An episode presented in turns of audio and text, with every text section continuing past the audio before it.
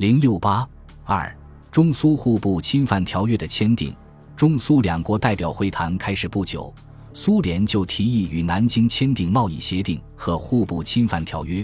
蒋介石则希望与苏联结成反日军事同盟，接受苏联援助。由于前面所述原因，苏联的提议被搁置，蒋介石的愿望也没有实现。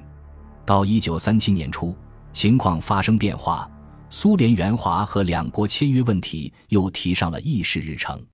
一九三七年三月，回国数职达四个月之久的苏联驻华大使鲍格莫洛夫返任，立即会见孔祥熙、陈立夫。转达苏联政府请中国发起太平洋地区公约和苏联准备向中国提供军用物资的建议。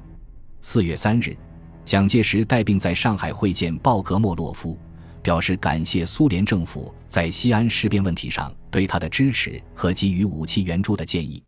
蒋请鲍格莫洛夫与南京新任外交部长王宠惠谈判具体外交问题，待他身体复原后。他再与鲍格莫洛夫会晤讨论苏中关系。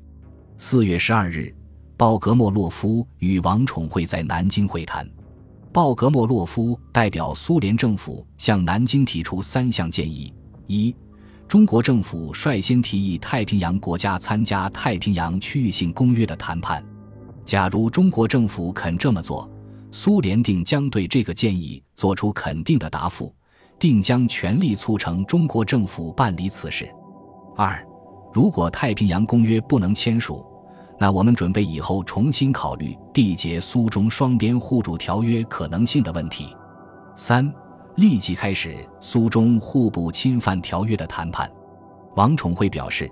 他会在政府中讨论这些建议，也会同蒋介石讨论。正当中苏两国代表开会讨论这些问题时。日军在北平发动了卢沟桥事变，日本侵华战争的爆发，促进了中苏两国代表的谈判。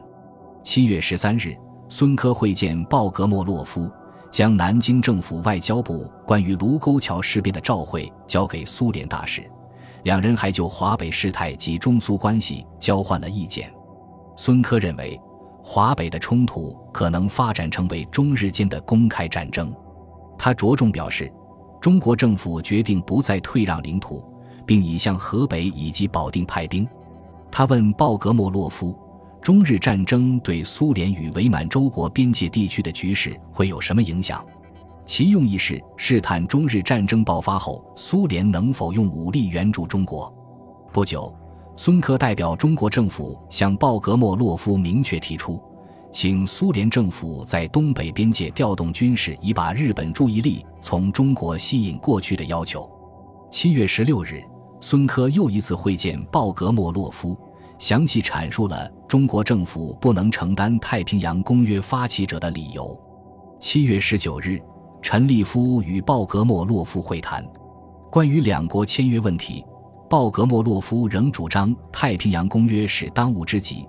同时还有互不侵犯条约，然后才能谈到双方互助条约。陈立夫则主张从第三条互助条约开始谈判，双方意见未能达成一致。关于南京向苏联借款订购军火问题，陈立夫说，这是他此次会见鲍格莫洛夫的主要目的。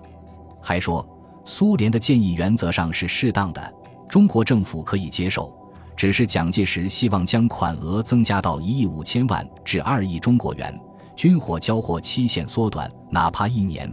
还债期从五年后算起，十年还清。陈立夫还详细说明了已从苏联订购的军火名称，如飞机、坦克以及不同口径的大炮、高射炮、反坦克炮等。七月二十六日，张冲奉蒋介石命会见鲍格莫洛夫。着重向苏方提出，应把军火订货与政治问题分开，因为任何政治问题的解决都要耗费很多时间。他转达蒋介石的话说：“因为现在中日间的战争势不可免，所以中国政府不可能再指望从德国得到订货，因德国乃日本的盟国，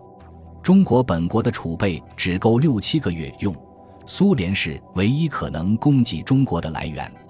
就在这一天。日本侵略军向中国华北当局发出最后通牒，提出种种无理要求，并派兵逼近南苑、北苑，平津危在旦夕。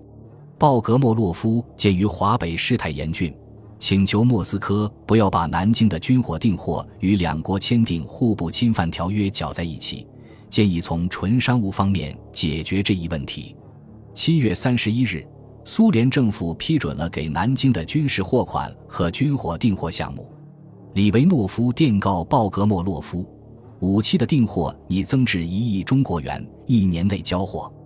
可给二百架飞机带装备和二百辆坦克，并准备接收中国的飞行员和坦克手前去培训。苏联的方针是支持中国武装抗日，自己则利弊与日本直接冲突。因此，李维诺夫在给鲍格莫洛夫的电报中指出，